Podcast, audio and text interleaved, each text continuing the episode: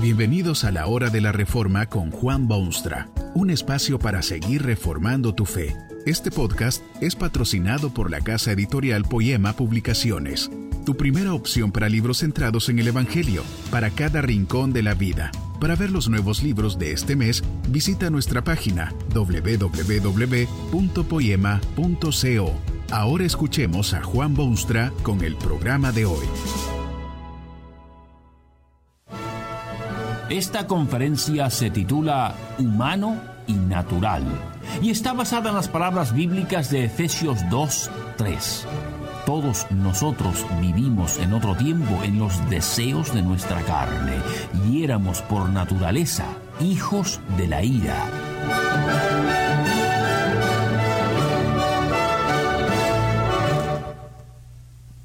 Pecar es humano y natural. Si usted se encuentra con alguien que dice no cometer pecado, cuídese, porque está en peligro bien serio. Se entiende que hablamos del hombre actual, de sus contemporáneos, por supuesto. No fue así con el hombre en su estado original. Un documento cristiano de inmensa popularidad en la historia formula esta pregunta crucial. ¿Creó, pues, Dios al hombre tan malo y perverso? La respuesta netamente bíblica, por cierto, es bien clara. No. Al contrario, Dios creó al hombre bueno haciéndolo a su imagen y semejanza, es decir, en verdadera justicia y santidad, para que rectamente conociera a Dios su Creador, le amase de todo corazón y bienaventurado viviese con él eternamente, para alabarle y glorificarle. No cabe duda de que Dios hizo al hombre capaz de lo mejor y perfecto. ¿A qué se debe entonces el hecho innegable de que el pecado es humano y natural? Esta exacta pregunta la formula el documento mencionado de esta manera. ¿De dónde procede esta corrupción de la naturaleza humana? Se responde categóricamente de la caída y desobediencia de nuestros primeros padres Adán y Eva en el paraíso. Por ello, nuestra naturaleza ha quedado de tal manera corrompida que todos somos concebidos y nacidos en pecado. Pecar es humano y natural. Ni se le ocurra creer si alguien le dice que es perfecto, sin pecado, angelical y puro y blanco como la nieve. Más importante aún, ni se le ocurra pensar que usted mismo es así, porque pecar es humano y natural. Hay tres fuerzas fundamentales que hacen del pecado algo humano y natural. La primera es el hombre mismo. Usted sabe que el hombre decidió rebelarse contra Dios, desobedecer su voz, contrariar su voluntad. Ese acto malvadamente orgulloso del hombre tuvo resultados de larguísimo alcance.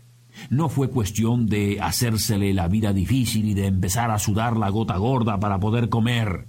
Fue de consecuencias mucho más desastrosas que eso. La misma naturaleza del hombre se vio directamente afectada. El hombre ya no tenía interés en servir a Dios, sino en servirse a sí mismo. Ya no podía servir a Dios aunque quisiese, porque su naturaleza misma había sido dañada por sus actos insensatos. Los teólogos llaman a esto el pecado original.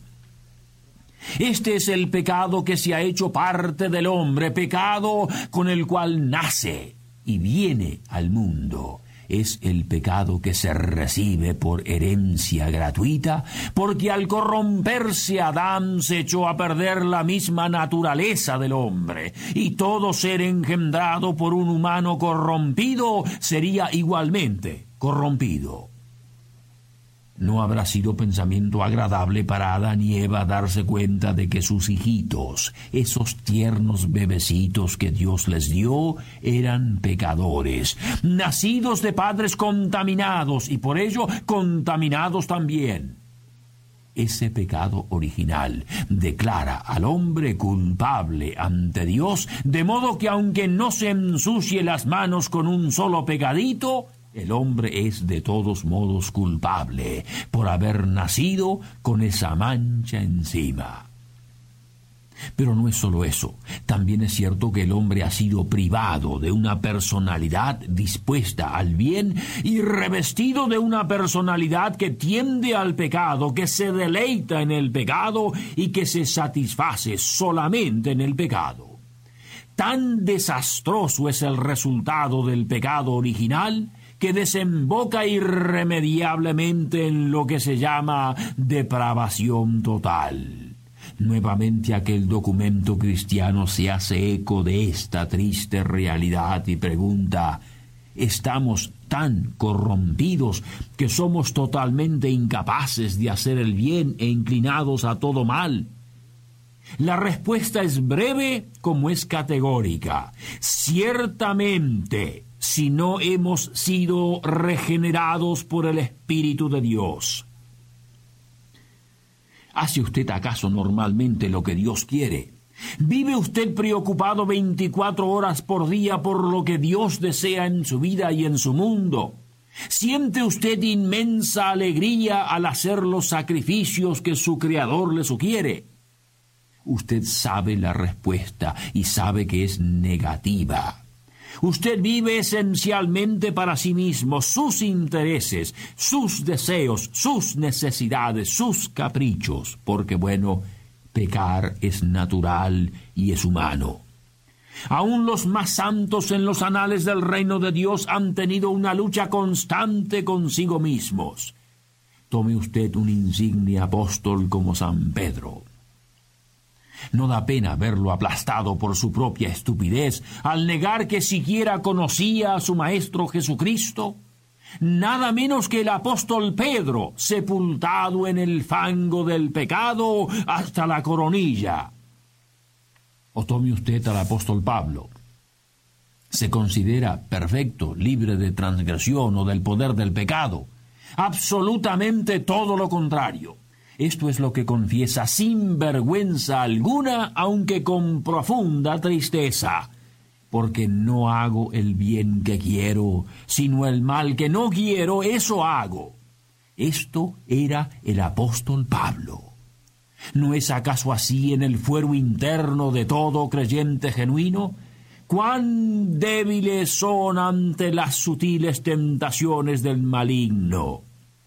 Cuán fácilmente caen víctimas de sus pecaminosos deseos y caprichos. El hombre es débil, susceptible, fácil de ser engañado y caer en las trampas que el pecado prepara. Supóngase usted que hay sobre la mesa una botella de fuertísimos licores. A la mesa se sientan dos hombres. Uno es alcohólico y el otro no. ¿Cuál será la reacción de aquellos dos hombres con respecto a aquella botella de licor? Bueno, es de suponer que el hombre que no es alcohólico difícilmente se verá afectado. Imagínese usted, sin embargo, las furias que se desatan en la mente y corazón de aquel alcohólico. Esa botella es su desgracia, esa botella es su único y ardiente deseo, esa botella lo es todo y el resto no es nada. Del mismo modo es el pecado para el ser humano. Su naturaleza es tal que no puede impedirlo dejarlo de lado, cerrar los ojos y a otra cosa. Su fuero interno está condicionado para tener afinidad y agradarse y sentirse cómodo únicamente con el pecado. Es humano y natural. Pero no es solamente la tergiversada naturaleza del hombre que lo arrastra hacia el pecado. Tiene enemigos mucho más formidables que su propia debilidad. El mundo está dominado por el pecado y sirve sus propósitos malévolos.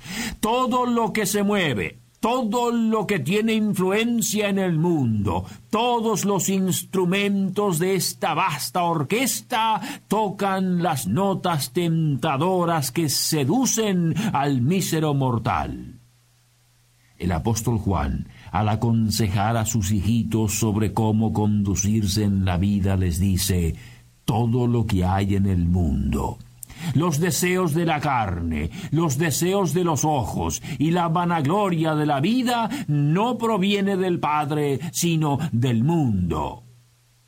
El mundo tienta, halaga, arrastra en su vorágine al pobre ser humano del mismo modo que la botella tienta, halaga y arrastra al débil alcohólico, porque las tentaciones del mundo combinan con los pérfidos deseos del alma humana. El pecado es humano y natural pero hay aún fuerzas mayores que vencer en la vida humana. Satanás controla las fuerzas destructoras del mundo y las utiliza diariamente para hacer pecar al indefenso ser humano. Satanás sabe hablar palabras dulces en dulcísimos susurros y sabe hacer elocuentes discursos que mueven a sus víctimas hacia la causa del mal y la mentira y la miseria. Satanás dispone de miles y millones de diablillos que atraviesan los espacios y visitan los corredores del planeta con sus falsas palabras de aliento y sus diabólicas sonrisas.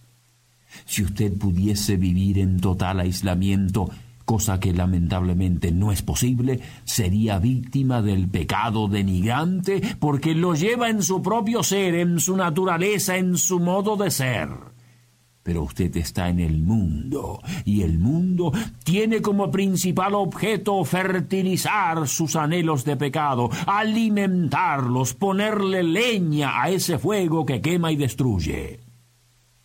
Sería más que milagro salir ileso de tal situación.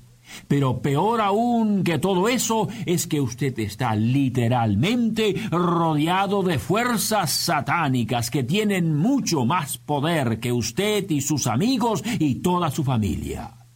De tal modo, para usted como para el resto de la humanidad, el pecado es natural y es humano. ¿Vivirá usted sumergido en el pecado deformante? ¿Qué puede hacer? Nada puede hacer para cambiar su naturaleza. Esto es humanamente imposible. Poco puede hacer para cambiar las estructuras del mundo. Sería usted contra el mundo. Tampoco puede usted hacerle guerra personal al demonio. Que este mensaje nos ayude en el proceso de reforma continua según la palabra de Dios. Si quieres profundizar en la exposición bíblica, puedes buscar más recursos en www.poema.co.